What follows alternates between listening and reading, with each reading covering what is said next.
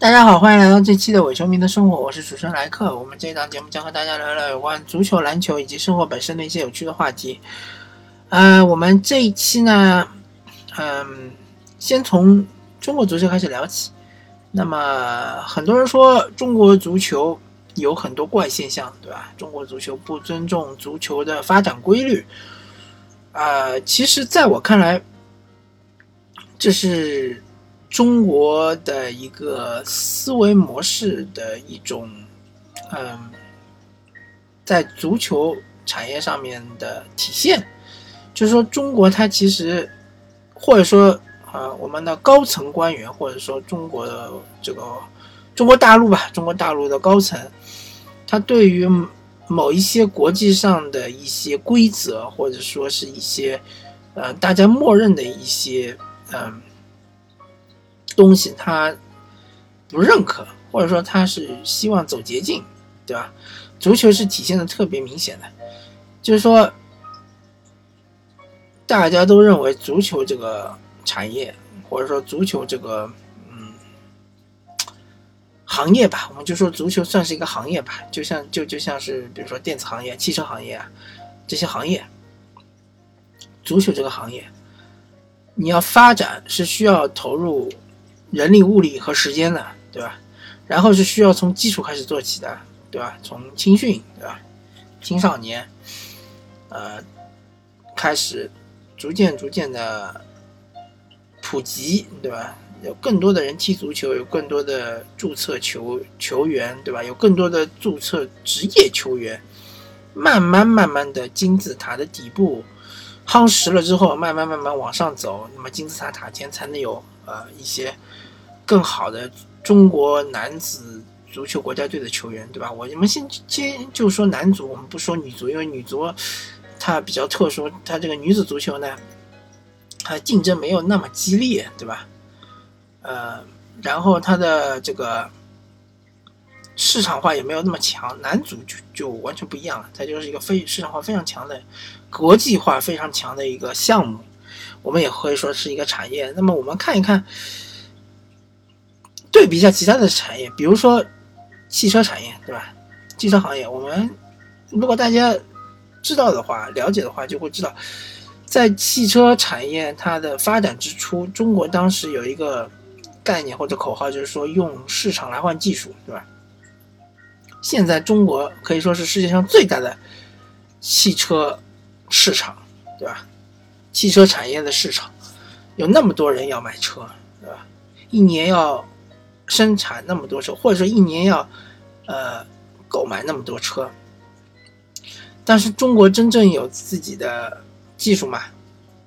中国汽车或者整车厂，中国的整车厂有什么特别强的技术，能够生产出特别好的车子吗？呃，我这里要打一个大大的问号，对吧？为什么国内那么多土豪，或者说那么多，呃？上层精英们宁愿去买那些进口车，而不买你国产车的，对吧？那么足球产业也是一样的，对吧？汽车产业是这样的，就是我们的自己的整车厂，他不愿意投精力、投时间、投钱到研发上面去，对吧？不愿意耗费十年、二十年的时间。呃，研发一部属于自己公司的一部独特的车，那么足球产业也是一样的。中国足协不愿意花十年、二十年把自己的基础打好，然后呃，逐渐形成中国足球的风格，对吧？而是希望走捷径，希望花个三年、四年，对吧？能够突飞猛进，让整个国家队的水平突飞猛进啊，或者是青年队的水平突突飞猛进，突飞猛进之后呢，就是能打进世界杯，对吧？能给国人一个交代，能给大家所有球迷一个交代，对吧？能够升官发财，对吧？所以说，这其实就是我们所谓的中国特色的一种在足球上的体现。那么，中国特色是什么呢？呃。我理解的中国特色就是，嗯，一种弯道超车。我们不是经常说的吗？弯道超车，或者说是呃经济奇迹，对吧？是的，中国在经济发展上面确实是走出了中国特色这条道路，而这条道路是无法复制的，而其他国家无法复制，而中国走的特别的成功，对吧？都是全世界各种经济学家在研究的一个课题。但是在足球产业上面是失败的，而且是证明了失败的，但是还是要走。嗯，就说到这里吧。点到为止，反正就是这是我个人的一个观点。大家如果同意的话就同意，不同意的话，呃，也希望大家能够呃评论里面反驳我，对吧？或者发邮件给我。那个，然后我们再说一说 NBA，NBA 的话已经进入全明星了。进入全明星，全明星赛结束之后，如果大家是熟悉 NBA 的球迷，就会知道之后就是冲刺阶段。那些，呃，季后赛边缘球队就会想办法挤破头要钻进季后赛。那些已经在季后赛行列的球队，呃，首先要保住自己季后赛资格，其次要拼命的往上抢，对吧？能够抢到个前四，前四能够抢到前二，对吧？那么，在这个交易窗口期、交易截止之前，发生了其实发生了很多呃大的交易。那么总体来说呢？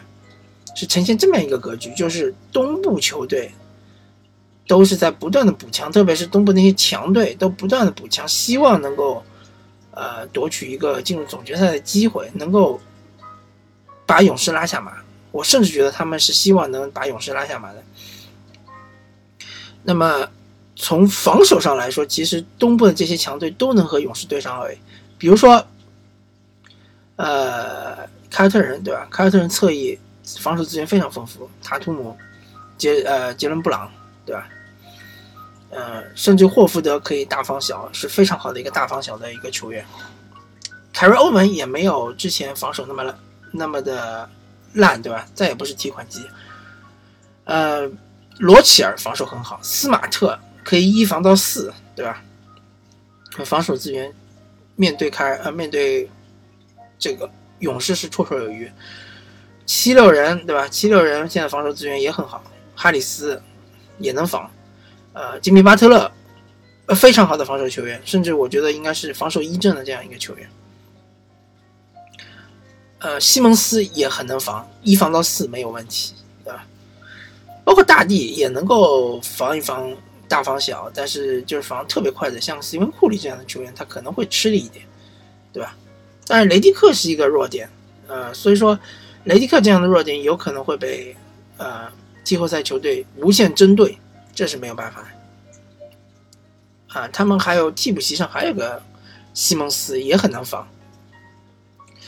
那么猛龙不用说了，对吧？丹尼格林和这个拉纳德这两位特别厉害，呃，不管谁来防杜兰特。都是效果非常好的。当然，我不是说他们一定能够把杜兰特防到，比如说二十分以下，或者说防的命中率非常低。我只是说，相对其他的球员来说，这两位防杜兰特的效果肯定是很好的。呃，若里也可以小防大，对吧？伊巴卡也是极品的一个，就是大防小，小防大，一到五都能防。但是伊巴卡，当然他。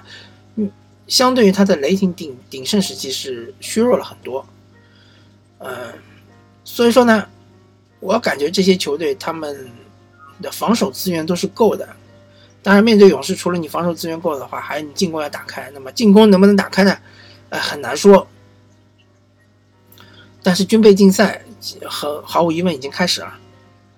那么西部球队相对来说，特别是那些强队呢，嗯，并没有很强的补强。对吧？特别是像掘金啊，像是雷霆啊，雷霆当然是拿下了莫里斯，对吧？莫里斯对他们是一个补充，但是也比较有限。西部这支球队呢，其实处于一个观望态度，他们认为呢，这个赛季如果打不过勇士，就就也也是打不过了。但是下个赛季呢，很可能就是个好机会，对吧？所以他们可能是把这个目标或者希望寄托在下个赛季。因为下个赛季整个联盟就会有一波洗牌，比如说安东尼戴维斯他会去哪里呢？如果去了快船，那么快船瞬间就成为一支强队。你想想，安东尼戴维斯，对吧？呃，亚历山大，这个还有这个，呃，祖巴茨，对吧？还有路易斯威廉姆斯，对吧？贝弗利不知道会不会留下，那也有可能不会留下，也有可能会留下，对吧？啊，还有哈雷尔，对吧？这几个都是性价比非常高的球员。再如果有其他的球员愿意来洛杉矶快船，比如说。卡瓦伊·莱纳德愿意来快船的话，那你想想快船有多强，对吧？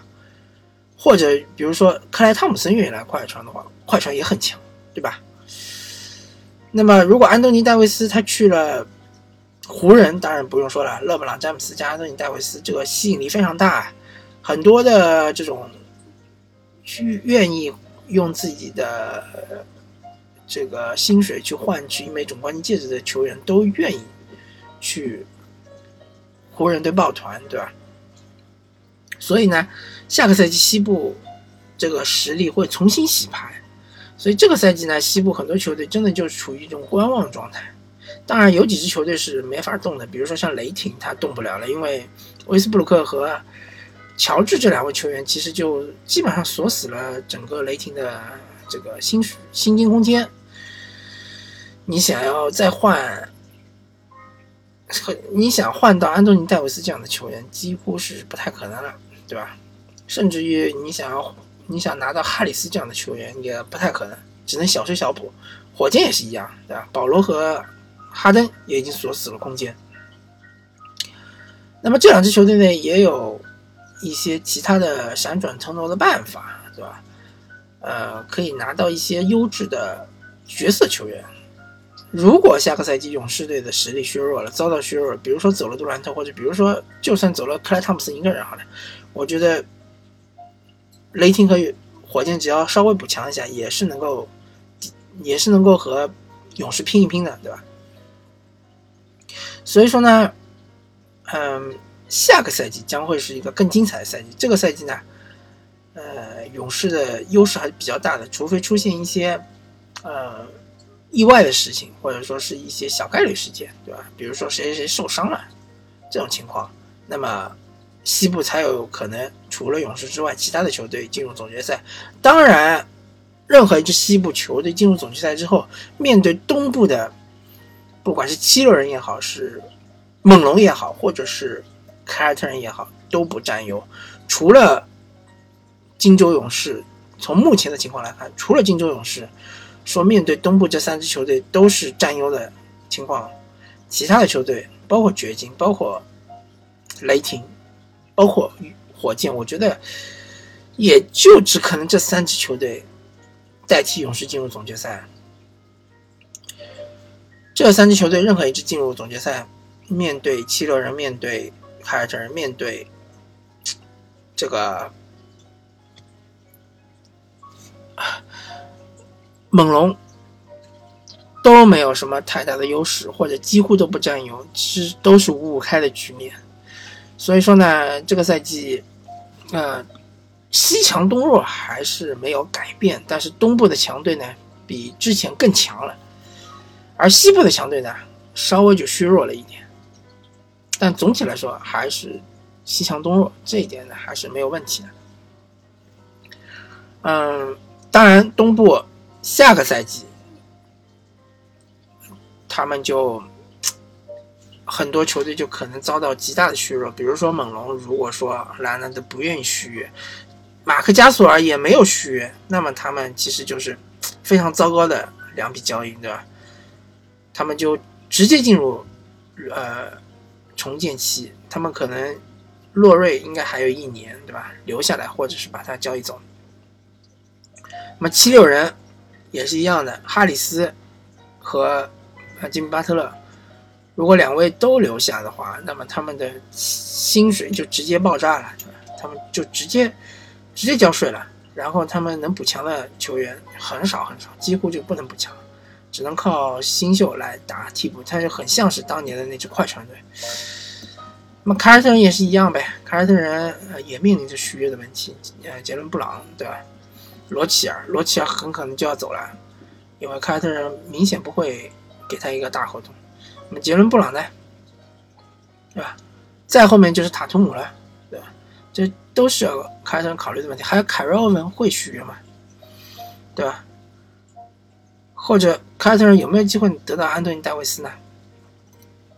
这就是东部强队现在面临的问题，而西部强队面临的问题就是，大家都要往前看，对吧？都要看到下个赛季勇士虚弱了，我们能够想办法搞个总冠军。这个赛季呢，呃，试一试，对吧？能拿则拿，能不能拿就算了，这就是西部强队的心态。好吧，那么我们这一期的伪球迷生活就跟大家聊到这里，感谢大家收听，我们下期再见，拜拜。